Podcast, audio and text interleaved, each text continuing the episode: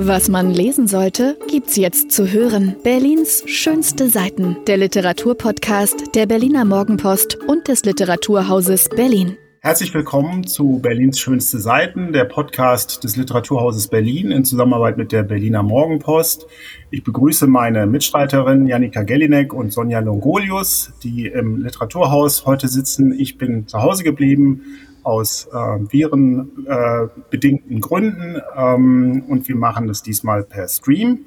Ähm, ich muss noch dazu sagen, dass wir diese Folge aufgrund der herannahenden Schulferien vorab aufgezeichnet haben. Ähm, und wir haben uns wieder drei sehr verschiedene Texte ausgesucht diesmal, die aber, wie das eigentlich in den bisherigen sechs Folgen auch häufig der Fall war, wieder interessante Querverbindungen aufweisen, möglicherweise.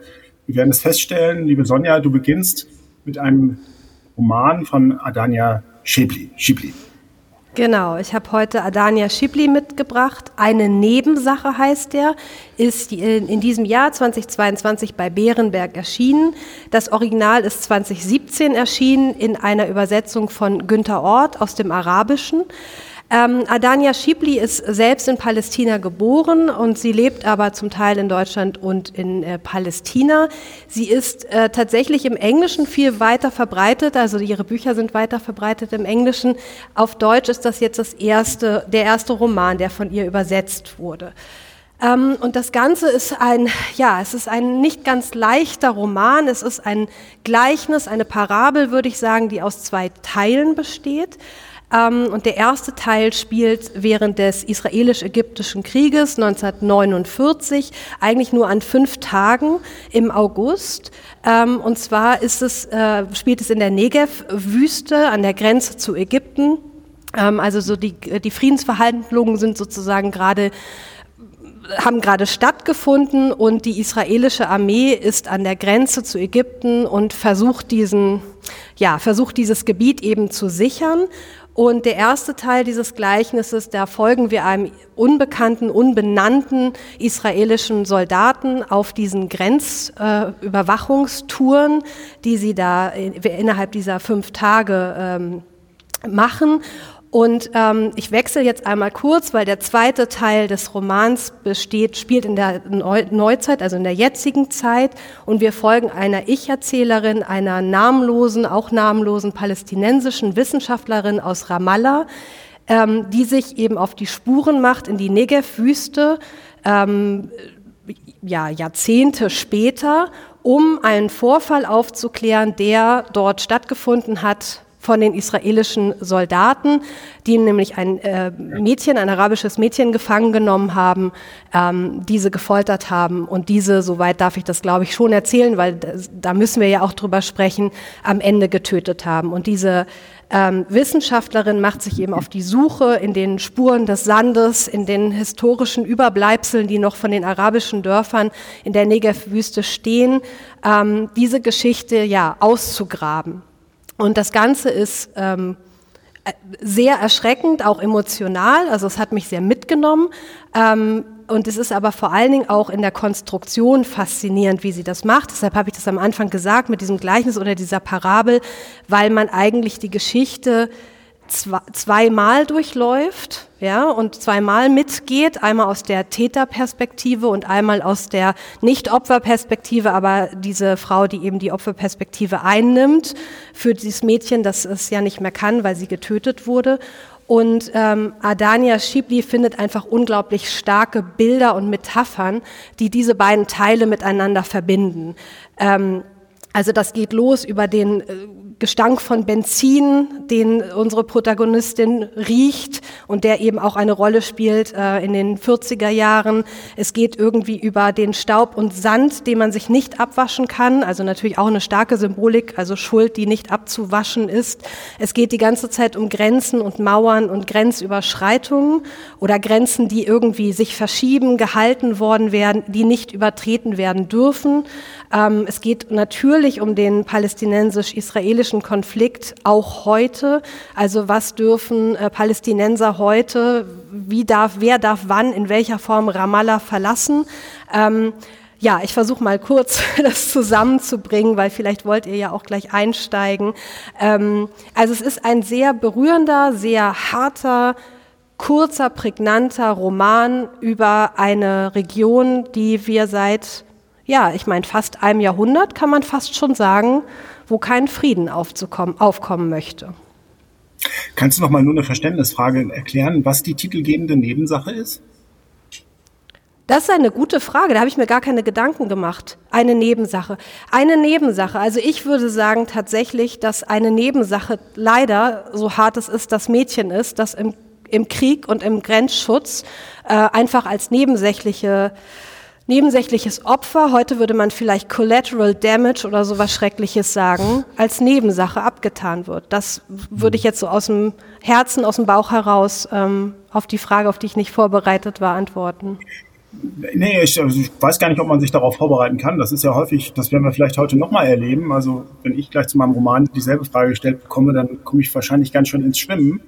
Ähm, wie kommt diese Protagonistin dazu, diese Geschichte zu recherchieren? Ist, also man fragt sich natürlich unwillkürlich, wenn man diesen Plot hört, ist hier ähm, die Autorin von einer politischen Mission beseelt? Geht es hier auch um Schuldzuweisungen möglicherweise? Und äh, ähm, kannst du was sagen zu der Rezeption dieses Buches im, in, in Israel?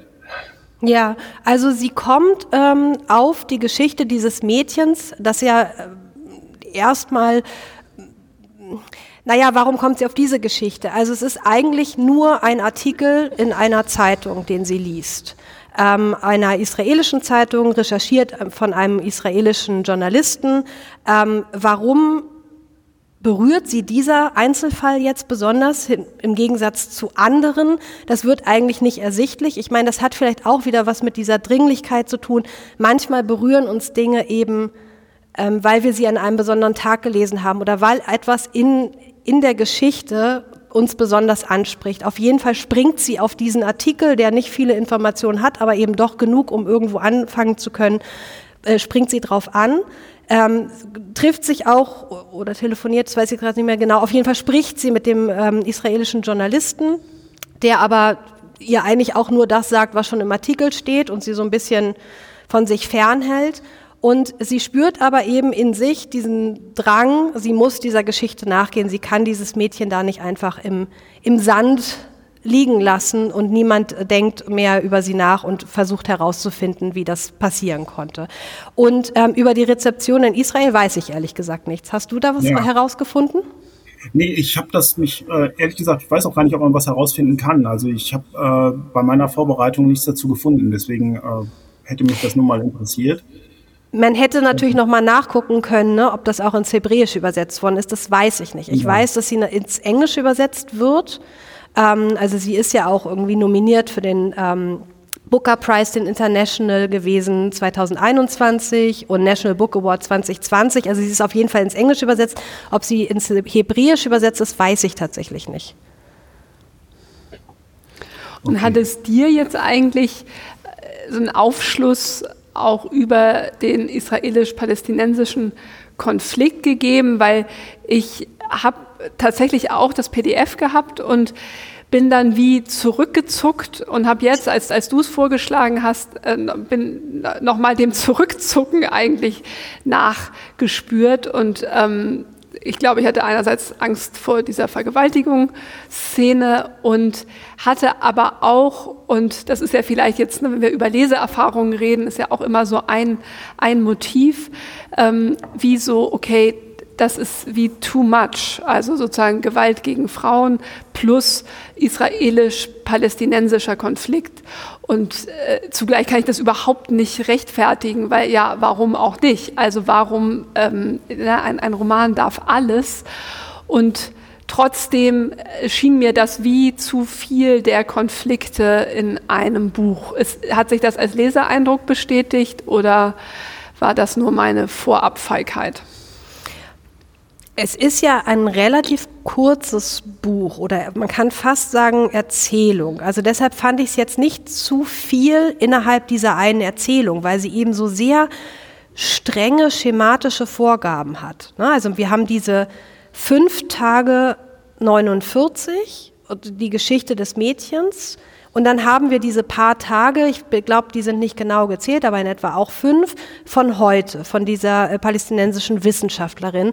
Und ich finde, sie hat das einfach so wahnsinnig äh, faszinierend konstruiert, dass das so, so Parallelen ergibt. Ich fand es nicht zu viel in, dem, in der einen Erzählung, aber ich habe schon gemerkt, dass da gerade jetzt die Sachen zusammenfallen, also mit der jetzigen Lage wieder. Und das fand ich problematisch in mir drin als Leserin ähm, und natürlich besonders diese, wie du sagst, diese schreckliche Vergewaltigungsszene, ähm, was ja jetzt sozusagen auch gerade wieder in den letzten Tagen und Wochen ähm, natürlich Thema ist. Also nicht nur Krieg, sondern zu Krieg gehört eben auch offensichtlich leider immer Gewalt gegen Frauen. Ähm, genau, also da ist für mich was Komisches zusammengekommen. Aber das ist ja auch der israelisch palästinensische Konflikt ist ja einfach eine offene, eiternde Wunde. Und ich sehe auch nicht, wo da Bewegung drin ist oder wo da Verbesserung drin ist oder es geht mal hoch, mal runter. Also insofern ist es vielleicht auch wieder so was, wo man doch immer wieder mal hingucken kann. Und doch, der Roman hat es für mich sehr eindrücklich wieder, ja, wieder aktualisiert. Leider. Und wie ist es bei dir ganz oben auf den Wochenendstapel gekommen? War das einfach so ein Vorschau? Das war tatsächlich einfach Zufall. Ich habe so ein bisschen rumrecherchiert und ich weiß nicht mehr, wo ich es gelesen habe, aber ich glaube, es war eher ein Newsletter oder irgendeine Vorschau oder irgendwie vielleicht auch Perlentaucher, dass es mir so an mir vorbeigerauscht ist und tatsächlich ähm, wollte ich schon immer mal was von ihr lesen. Und ein Argument war auch der Übersetzer Günther Ort, den ich sehr schätze. Das ist nämlich ein hervorragender Übersetzer aus dem Arabischen und auch Dolmetscher. Und dann habe ich gedacht, na, wenn der das jetzt gerade übersetzt hat, dann kann ich das mal lesen. Gut, ja, vielen Dank. Es klingt auf jeden Fall sehr lebens äh, lesenswert und äh, ähm, ja auch bedrückend. Ähm, es gibt äh, einige Verbindungslinien äh, zu dieser Autorin, zu dem nächsten Autor, den wir vorstellen möchte, den ich vorstellen möchte. Äh, das ist bei mir weniger Zufall gewesen, weil ich als Kulturjournalist mich natürlich auch immer um Preisträger bemühen muss. Und äh, in dem Fall ist der Preis der Leipziger Buchmesse dieses Jahr an einen sehr interessanten aus, äh, ähm, aus dem Norden Israels stammenden Autor gegangen. Thomas Gardi heißt er, der Mann. Und er ist äh, sein Buch, das ich gleich noch inhaltlich versuchen werde äh, zusammenzufassen. Das ist gar nicht so leicht. Ähm, er ist mir zum ersten Mal aufgefallen, als er einen bemerkenswerten Auftritt hatte beim Bachmann-Preis äh, 2016. Ähm, und äh, aufgefallen ist er mir vor allen Dingen deshalb, weil er eine literarische Sprache pflegt, die sehr ungewöhnlich ist, ähm, die im strengen, äh, lehrerhaften Sinne falsch ist. Also die, äh, er nennt es Broken German es ist im Grunde genommen der Versuch und der, wie ich finde, sehr gelungene Versuch, äh, migrantisches äh, Deutsch zu schreiben und dabei auch alle Schwierigkeiten abzubilden, die Nicht-Muttersprachler mit der deutschen Sprache haben, angefangen bei den verschiedenen Artikeln, die wir haben im Deutschen, über all die grammatikalischen Besonderheiten, die es in anderen Sprachen nicht gibt, bis hin zu bestimmten Vokabeln und Wendungen und der Positionierung des Verbs in einem Satz. Ähm, das liest sich rasend charmant und ist wirklich absolut ungewöhnlich, habe ich in der Form auch noch nicht gelesen. Ähm, ich weiß nicht, ob euch Beispiele einfallen von äh, ich sag mal, migrantischer Literatur. Man kann ihn eigentlich nicht wirklich Migranten nennen. Also er ist irgendwie schon als, ich glaube, als äh, mit in jungen Jahren nach Wien gegangen. Der hat auch in Berlin studiert. Also er hat wirklich ganz enge ähm, Verbindungen äh, äh, zum deutschen Sprachraum, hat aber auch immer Wert darauf gelegt, sich dieses, äh, diese Signatur zu bewahren. Und ich, ähm, das spielt auch in diesem Roman eine große Rolle, äh, zumindest in der ersten Hälfte. Eine runde Sache zerfällt nämlich in zwei Teile, wenn man so will, zwei Erzählungen, zwei Geschichten, ähm, äh, die beide so eine Art Odyssee darstellen. Die erste spielt in der Gegenwart und ist äh, in diesem Broken German tatsächlich verfasst.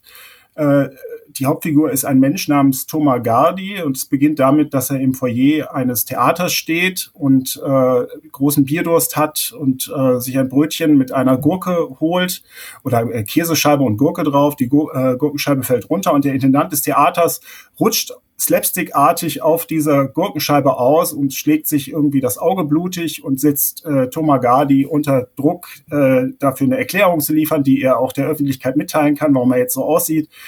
Und ähm, er lernt dann jemanden kennen, einen, äh, einen, einen Menschen, der dann plötzlich anfängt, auf ihn zu schießen, eine Jagd auf ihn unternimmt. Er ist unterwegs mit einem sprechenden Schäferhund, danach mit einer Art Erlen- oder Elfenkönig äh, ziehen die durch den Wald. Also es gibt eine unglaublich starke Grundierung mit äh, romantischer, auch originär deutscher Motivik. Äh, der, der Wald, äh, dann kommen sie in einen Ort, der heißt dann auch noch Bad Obdach und es spitzt sich zu und läuft hinaus auf eine Szene, in der äh, Tomagadi ähm, äh, also die Sinnflut hereinbrechen sieht und eine Arche ähm, alles mitnimmt, nur ihn nicht. Das ist alles auch, äh, also das liest sich rasend komisch, ähm, aber es ist zugleich auch äh, auf eine sehr eigenwillige und in der Form habe ich das noch nie gelesen, Art durchsetzt von Bildungsgütern und von Motiven, dem fliegenden Holländer, dem ewigen Juden, äh, äh, dem, äh, dem antisemitischen Motiv aus der christlichen Literatur. Das ist sowieso das äh, zentrale Motiv dieses Romans. Der äh, eigentlich ausgeschlossene, zu ewiger Wanderschaft verdammte Jude, ähm, äh, der, ähm, der nirgends richtig ankommen kann. Das ist die, der erste Teil dieses Romans. Und der zweite, unterscheidet sich dramatisch vom ersten, ist nämlich tatsächlich von Thomas Gardi auf äh, Hebräisch geschrieben worden und von Anne Birkenhauer dann in ein wunderbares Deutsch übersetzt worden. Das ist ein unheimlich elegant geschriebener und flüssig zu lesender Roman einer Künstlerbiografie, ein Künstler, den ich nicht kannte. Der heißt Raden Saleh und gilt als der Begründer der modernen indonesischen Malerei. Wie ist er dazu gekommen? Er hat äh, im äh, 19. Jahrhundert äh, im, in, äh, auf Java tatsächlich die Malerei erlernt von den äh, kolonialen Besatzern, von Niederländern und so viel Talent gezeigt, dass er dann auch äh, in die Niederlande ähm, ausgeschifft wurde und hat dort eine äh, unglaubliche Karriere hingelegt als Maler, die ihn in höchste Kreise geführt hat, zu Bekanntschaften gebracht hat, nicht nur mit dem äh, niederländischen König, sondern auch mit dem französischen. Er hat also dieser, dieser junge Mann, der auch aus gutem Hause kam, wenn man so will, in, äh, in, in seiner Heimat, war aber plötzlich da auf, auf, äh, auf einer europäischen Bühne unterwegs, wo er im Grunde genommen auch, so ähnlich wie in der ersten Erzählung, ein Fremder blieb, aber aus dieser Fremdheit auch enormes Kapital äh, geschlagen hat. Ähm, das äh, Buch endet damit, oder diese Erzählung endet damit, dass er zurückkehrt und dort in seiner eigentlichen Heimat äh, nicht mehr wirklich Wurzeln schlagen kann. Ähm, das ist so unkonventionell und so lustig, dass ich äh, das wirklich atemlos geleben, gelesen habe. Es verstößt so ziemlich, also verstößt so ziemlich gegen jede Konvention, die man sich bei Literatur denken kann, nicht nur sprachlich, sondern auch in der Tonalität. Also Tomagadi äh, schildert, also zehn Seiten lang liest es sich wirklich, als wäre es ein historischer Roman aus dem 19. Jahrhundert. Und dann ähm, pflicht er da plötzlich wieder irgendwelche rotzigen Nebenbemerkungen ein ähm, die, die dann wahnsinnig überraschend sind und lustig. Und äh, gleichzeitig hat er auch ein sehr ernstes Anliegen, ähm, nämlich äh, die Frage, was ist ausgeschlossen sein? Und was bedeutet es, nicht dazuzugehören? Und das hat für mich dieses Leseerlebnis zu einem sehr außergewöhnlichen und tollen gemacht. Also weil du ja auch, ich habe jetzt nur ein Viertel lesen können und äh, den, der Anfang, das kann ich gut nachvollziehen, ist unglaublich witzig und rasant. Aber wie diese zwei Teile jetzt eigentlich zusammenpassen und ähm, ist das dann, wird daraus dann eine runde Sache? Also ist, ist der Titel, nimmt der Bezug auf das oder sind es zwei eigenständige Teile und man kann sich das nur selber erschließen? Ähm, ich würde ja, ihm, ich würd beschreiben? dass auch dieser Titel irgendwie äh, eher ironisch zu verstehen ist. Also als so eine Anleihe einer deutschen, relativ gebräuchlichen Floskel. Ähm, denn äh, rund ist hier eigentlich, also rund im Sinne von Perfektion, perfektioniert oder ähm, äh, vollständig äh, abgeschlossen, in sich ruhend, ist hier eigentlich so gut wie gar nichts. Also, äh, sondern hier äh, fällt alles auseinander, weist in alle Richtungen und ist auf eine wahnsinnig hinreißende Weise anarchisch auch. Ähm, also ich denke mal, es geht ihm, also so würde ich den Titel lesen, es gibt aber auch da, wie bei diesem Roman überhaupt, unheimlich viele Hinsichten. Ähm, hier geht es ihm vielleicht eher um so bestimmte Sprachgebräuche, äh, die, die er so kennengelernt und als, als fremd äh, empfunden hat. Ähm, naja, es geht ja ähm, in, also nur um, dein, um deine Eingangsüberlegung zu ergänzen, das Einzige, was mir noch eingefallen ist, ist Zaimoglu mit Kanak Sprak. Aber das ist ja nun wirklich schon uralt, also ich schätze mal mindestens 20 Jahre. Ähm, und finde es auch signifikant, dass es sich so von Kanak Sprak zu Broken German äh, weiterentwickelt hat, ähm, glaube ich, ne? weil, weil das jetzt auch ganz andere schon migrantische Realitäten sind. Ähm, ich glaube, und deswegen finde ich das schon eine ziemlich runde Sache, also es, es geht um Sprache. Und äh, die, die allerlustigste Szene ist ja gleich am Anfang, wie dieser, dieser Schäferhund mit einer, wie heißt das nochmal? Diese Travel Pussy. Portable, Portable Pussy. Äh, genau, Portable Pussy äh, geknebelt wird, also beziehungsweise eben nicht ganz geknebelt wird, sondern er kann halt Vokale nur noch auf Ü sprechen. Ne? Also und das, ich finde das ja unglaublich, was das mit der Sprache macht, wenn du einfach, du kannst es ja erkennen und es ist aber immer nur einfach ein Ü. Kannst ja gerne mal dann zitieren oder vorlesen, Felix. Und dann hat man ja die unmittelbare Analogie zu dem sich auch nicht in korrekten Deutsch ähm, äußern könnenden äh, Autor, äh, der ja auch Tomagadi heißt, äh, oder seine, seine Figur heißt ja auch Tomagadi. Und das, ähm, er macht ja dann den Schäferhund immer an, den deutschen Schäferhund, warum er jetzt, ne, was, er soll jetzt mal nicht, nicht, soll sich jetzt mal irgendwie ausdrücken, er soll irgendwas dazu sagen. Und er kann natürlich überhaupt nichts dazu sagen, weil er eben immer nur mit einer Portable Pussy nur auf Ü sprechen kann. Und ähm, das ist wahnsinnig witzig ja. und, ähm, und erhellend. Und ich finde eben dann diesen Umschwung zu dieser, ich sag mal, klassisch erzählten Künstlerbiografie ähm, total plausibel. Also weil auch die Künstlerbiografien haben sich geändert und zugleich natürlich in ganz vielen Voraussetzungen nicht. Und das so nebeneinander zu spielen, fand ich sehr bestechend. Ich habe aber trotzdem auch eine kritische Anmerkung oder wie, wie, wie du oder wie ihr das gelesen habt. Ich habe dann tatsächlich mal genauer hingeguckt, was er eigentlich für Fehler in seinem Broken German macht. Und die sind ja eben nicht nur grammatikalischer Natur, die sind auch ganz viel orthografischer Natur.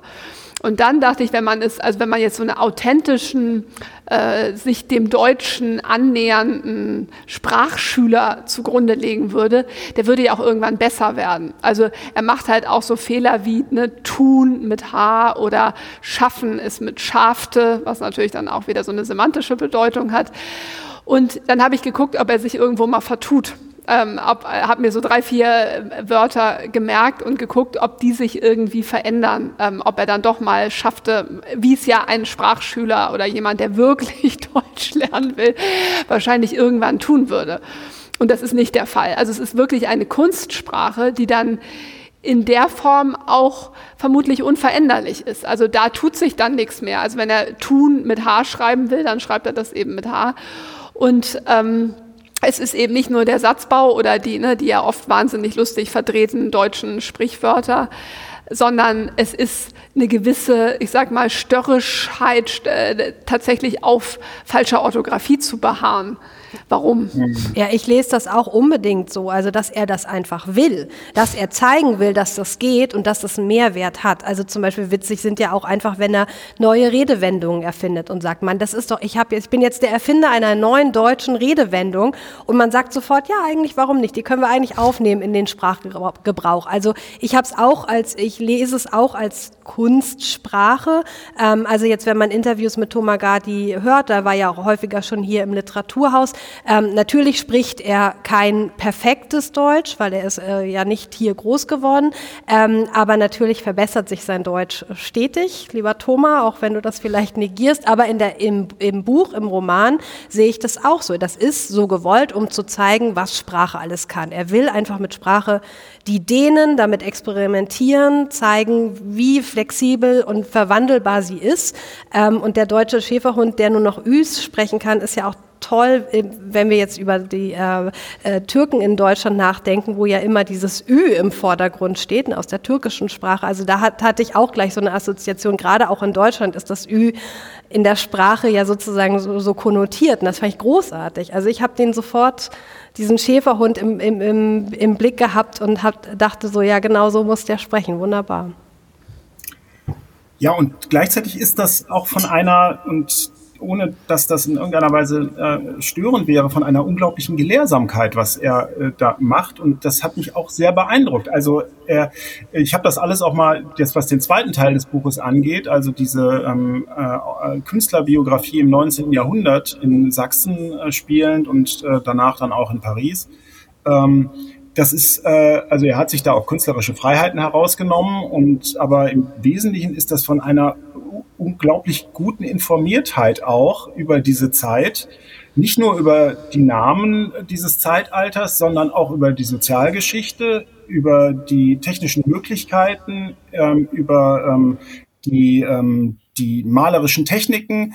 Ähm, also das hat mich eben auch wirklich, also man möchte fast meinen, wenn man diese zweite Hälfte des Romans liest, obwohl sie sich auf ganz vielfältige und äh, intelligente Weise bezieht auf den ersten Teil, dass es tatsächlich von einem anderen Autor ist. Und mhm. äh, das ist so, also ich meine, vielleicht ist das ein bisschen zu viel der Ehre, ähm, aber ich musste so denken an, an, an, an Malerei, Picasso zum Beispiel, wo man ja auch, wo es auch Bilder gibt, von, äh, von denen man nie annehmen würde, dass die beide von ihm sein können, weil die sich stilistisch einfach so dramatisch unterscheiden ähm, und so eine Bandbreite aufweisen, dass man, dass, dass man auf diesen Gedanken nicht kommt. Und das war für mich irgendwie beim Lesen eine schöne Erfahrung, das, äh, das nebeneinander zu sehen und festzustellen, boah, Wahnsinn, was der kann.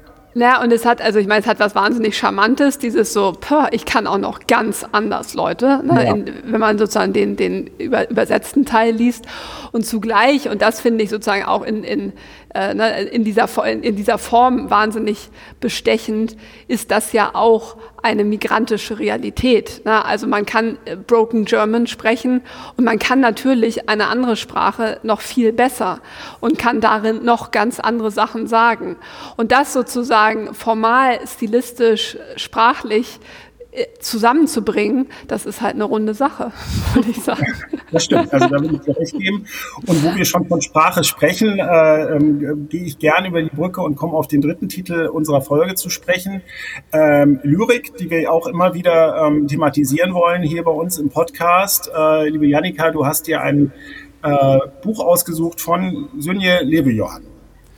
Genau, und das ist tatsächlich ähm, äh, dieses One in a Million, die uns unverlangt äh, zugesandt wurden. Also es kommen ja hier immer viele Bücher an, viele haben wir bestellt, viele aber auch nicht. Und ähm, vieles tue ich auf einen, einen eigenen Stapel hier im Büro. Und dann äh, nehme ich mir meistens den Freitagnachmittag dafür, weil ich mir zu Beginn unserer Arbeit hier vorgenommen habe, ich will mir alles einmal anschauen. Also alles, was wir geschickt bekommen, also ne, kommen viel geschickt, geschickt äh, hat jemand geschrieben und da ist Herzblut drin und ich möchte dem zumindest ganz kurz meine Aufmerksamkeit widmen und manchmal auch länger meine Aufmerksamkeit widmen. Aber es geht hier nicht unbesehen vorbei. Und dieses Buch äh, von Sünje Lewe-Johann, Als ich noch ein Tier war, Gedichte, erschienen in der Parasitenpresse 2022, lag auf diesem Stapel. Und ähm, ich muss zugeben, ich war angefixt durch Titel, Cover und Format. Also ich mag gerne Bücher, die man so in die Tasche stecken kann. Das ist relativ klein. Und dann habe ich das so durchgeblättert an, an meinem Freitagnachmittag und bin einfach an so ein paar Versen hängen geblieben. So, ich, oh, okay, ich habe ein hysterisches Herz, fängt ein Gedicht an. Und ähm, ich glaube, du hast ein Geflecht aus schwarzen Sternen in mich gesetzt. Und so ein bisschen, also es war wirklich in diesem, in diesem Blättermodus und eigentlich in dem, ich lege das jetzt gleich weg, äh, Modus. Und dann habe ich aber eben bin ich diesem Impuls gefolgt, des okay, ich bleib hier doch noch mal hängen ähm, die, auch die Illustrationen haben mich angesprochen, die sind auch von der Autorin. So, das nehme ich jetzt mit nach Hause und das wandert auf den, auf den anderen Stapel derer, die ich dann tatsächlich von vorne bis hinten lese. Und ähm, die Leseerfahrung jetzt ist so, so eine, eine gemischte. Ähm, ich, ich, lese euch einfach mal das erste Gedicht vor, weil das ein bisschen den, das Thema, oder nein, nicht ein bisschen, das ist das Thema des Buches. Es geht um eine eine sehr leidenschaftliche und dann ähm, schlecht ausgehende Beziehung. Und das erste Gedicht heißt Hybrid. Ich will alle Wunden wieder öffnen, will voll Zärtlichkeit den ersten Schmerz noch einmal fühlen, meine kalten Füße inmitten der Nacht, deine Stimme an meinem Ohr, den Biss und das Krachen meines Kiefers. Ich will mit sanfter Hand über die kleinen Narben streichen, will noch einmal fühlen, was von dir blieb. Die Zeichen auf meinem Körper, die Spuren in meiner Seele, halb Frau, halb Bär, will mich in Ruhe umsehen, tief in deinem weit offenen Schlund. Und in diesen Schlund geht man rein mit der Lektüre und arbeitet sich durch diese sehr körperliche, von sehr viel Schmerz, also Narbe ist ein häufig aufgerufenes Bild, sehr viel schmerzbehaftete Beziehung, bis die, das lyrische Ich in irgendeiner Form äh, entkommt. Und ähm, dabei habe ich immer wieder so ganz äh, so diese, diese eindringlich, eindringlichen Verse gefunden, die mich, die mich persönlich angesprochen haben. Und zugleich ist es doch in, an vielen Stellen in meiner Lesart sehr konventionell, ähm, wo ich den Eindruck habe, es funktioniert gut als ein Ganzes, das sozusagen ein, eine Beziehung erzählt. Äh, einzelne Gedichte, glaube ich, würden nicht so gut bestehen können. Ähm, Und, ja. Äh, also es wird die Geschichte eigentlich im Grunde genommen einer Verlassenen erzählen, habe ich das richtig verstanden? Man weiß also, sie irgendwo heißt es, wir verließen uns zum achten, neunten, zehnten Mal, wie das eben so ist. Also wer, wer da wen verlässt, ist nicht so ganz klar. Es ist, äh, irgendwann ist von seinem Ehering die Rede. Also man, man, kann sich ein bisschen zusammenreimen, irgendwie eine leidenschaftliche Affäre, die offenbar lange gedauert hat, äh, offenbar gar nicht gut für sie war. Also irgendwann sagt sie so, jetzt ist es, äh, habe ich endlich etwas Richtiges, eine psychische Erkrankung, die dann offenbar diagnostiziert worden ist ähm, ich glaube, irgendwo in der Verlagswerbung war von toxischer Beziehung die Rede, was ich aber gleich, das, ne, das macht so einen Stempel drauf, äh, das wollte ich eigentlich gar nicht wissen. Ähm, Genau, also so, so, äh, aber im, im Endeffekt glaube ich ja immer, es ist ja auch so ein bisschen egal. Also in dem Moment, wo man ein etwas ne, Formales damit macht, ne, es geht darum, diesen, diesen Schmerz zu gestalten, ähm, genau, und, und vielleicht in dem Fall das, das Entkommen daraus. Also ich kannte Sünje Lewe Johann nicht. Also vielleicht ähm, kannst du auch noch mal etwas, ein bisschen was zur Autorin sagen, wenn du was weißt. Und noch mal die Frage. Also das heißt, du würdest sagen, die einzelnen Gedichte, das funktioniert nicht, sondern man liest es eigentlich doch dann ähm, chronologisch oder genau hintereinander und erst dann erschließt sich das Thema oder dann doch vielleicht linear wie ein Roman eher. Ja, so ist die Leseerfahrung. Äh, ich kannte die Autorin auch nicht, habe auch noch nie von ihr gehört und ähm, jetzt auch nur ganz kurz gegoogelt, weil ich das, das tatsächlich für mich für so, bei solchen Lektüren irgendwie immer ganz nebensächlich ist. Also ich war jetzt auch einfach neugierig auf diese Produktion dieser wahnsinnig tollen, kleinen, ambitionierten Verlage, von denen es ja auch einige gibt, ne? eben auch Subkultur oder eben die, die wirklich so ein, so ein äh, eigenes Programm machen. Das war, war jetzt, stand jetzt im Vordergrund. Und also ich habe es dann von vorne bis hinten gelesen und dann auch eben einige Gedichte genauer und andere dann eher nur so drüber weggeblättert, weil ne, wenn im Zusammenhang irgendwie mit körperlicher Liebe so von Frucht und Regen und so die Rede ist, dann lese ich sofort weiter. Ne? Also das, das finde ich, das, das, das, geht einfach nicht. Ähm, was aber spannend ist und dafür muss man, glaube ich, eben doch den ganzen Band lesen, ähm, ist die Auseinandersetzung mit sich selbst und dass einem das eben auch nicht so gefällt, wenn man jemand anders werden muss. Also ich äh, weiß nicht, ob ich das so richtig zusammenfasse, aber ähm, sie guckt sich immer wieder in den Spiegel und sieht jemand anders und mag sich auch nicht mehr, auch wenn sie weiß, dass sie da raus muss. Und äh, jetzt fange ich jetzt klingt jetzt alles so ein bisschen schwurbelig, aber ich lese euch einfach noch mal das letzte Gedicht vor, weil ich glaube, daran wird so ein bisschen die die Geschichte deutlich. Das ist auch übertitelt mit der Abschied vom Raubtier. Ich fliehe aus den Wäldern, verlasse den Ort zwischen den Welten, nicht Fleisch, nicht Fisch, ein tiefes Glück, wenn man sich von allem löst. Nur ich in der endlosen Weite und das Auf und Ab der Gezeiten. Ab jetzt werde ich schwarze, leere Nächte verbringen, jenseits von Pelz und Krallen. Dein Blick jagt meinen, ich renne um mein Leben. Ich sage mir, wenn ich entkomme, wird es ein neues sein. Und ich finde darin, und da, da gibt es sozusagen in, gerade in dem letzten Teil, der übertitelt ist mit I killed the beast, ähm, gibt es immer wieder diese Hinweise darauf, auch unglücklich verliebt sein ist lebendig sein. Und mhm.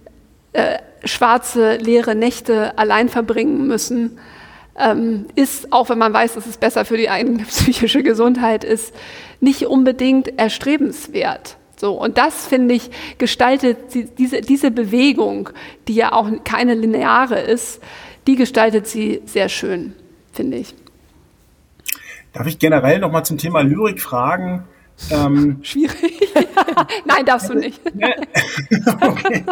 Nein, natürlich darfst du. Es ist ja, ich versuche mal charmant zu formulieren, es ist ja doch die pflegebedürftigste Orchidee im literarischen Garten. Und ähm, äh, ich, ich glaube, das ist ja auch deshalb, weil sie äh, im Gegensatz zu dramatischen Texten, auch zu Poetry Slam Texten und überhaupt auch zur erzählenden Prosa, weil sie ja vielleicht auch für Lesungen, also schwierig geeignet ist oder täusche ich mich da? Was macht ihr für Erfahrungen mit dem Vortragen von Gedichten im Literaturhaus? Äh, da erwischte uns natürlich so ein bisschen auch bei einem wunden Punkt, weil wir uns gerade natürlich Lyrikveranstaltungen immer sehr genau überlegen, passt das? Weil jetzt so ein Buch an einem Abend zu präsentieren, ähm, hätte ich immer Angst, dass es untergeht. Das ist irgendwie, ne, da denke ich, geh lieber ins Haus für Poesie oder, oder ähm, such ein anderes Veranstaltungsformat, aber vielleicht auch, weil wir äh, Belletristik fixiert sind. Und ich verstehe immer nicht so richtig die, wie soll man sagen, ne, hat Sonja ja auch in, in, in, der letzten Folge so ein bisschen anklingen lassen, ne, manchmal so ein bisschen so, wie liest man Lyrik, so ein bisschen eine Scheu ähm, vor der Form. Und ich lese das, glaube ich, wie so eine Sachensucherin. Also so wirklich, mhm. ich, nichts, man kann so viel Beute machen beim Lyriklesen. Und, und, und, und egal, also wirklich, ne, weil, weil man relativ schnell auf die Dinge stößt, die einen angehen, glaube ich. Und, aber es ist, ist vollkommen richtig. Also ich, es ist für uns schwierig im, im, im Veranstaltungsformat. Und dann, dann macht man manchmal mehrere zusammen oder wählt ein, ein, ein Thema. Ne? Also wir hatten jetzt Anfang letzten Jahres hatten wir diese wunderbare äh, Anthologie zu, zu Frauenlyrik. Ähm, Frauen-Lyrik, nicht Frauenlyrik. Und ähm, hatten so einen schönen Abend zu Allen Ginsberg, also so, dass man so ein bisschen einen größeren Kontext fasst. Aber ja, du hast recht.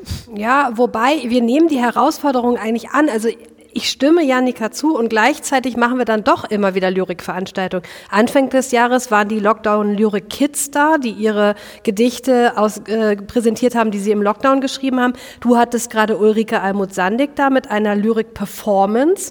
Also vielleicht kann man da, naja gut, also wir versuchen schon die Formen zu finden, wie man Lyrik auch hier präsentieren kann. Es ist allerdings wirklich ein bisschen schwieriger, als einen Roman vorzustellen, das stimmt.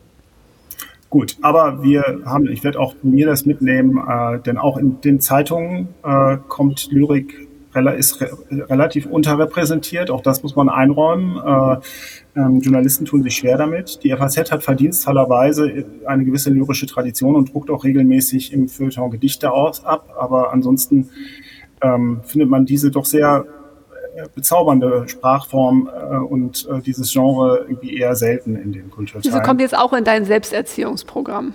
Das kommt jetzt auch in mein Selbsterziehungsprogramm, mehr Lyrik. In diesem Sinne ähm, treffen wir uns wieder in zwei Wochen. Hat mich sehr gefreut und ja, bis zum nächsten Mal, bis zu Folge 8 von Berlins schönste Seiten. bis dann. Bis Tschüss, dann. Felix. Tschüss. Das war Berlins schönste Seiten, der Literaturpodcast der Berliner Morgenpost und des Literaturhauses Berlin. Vielen Dank fürs Zuhören und viel Spaß beim Lesen.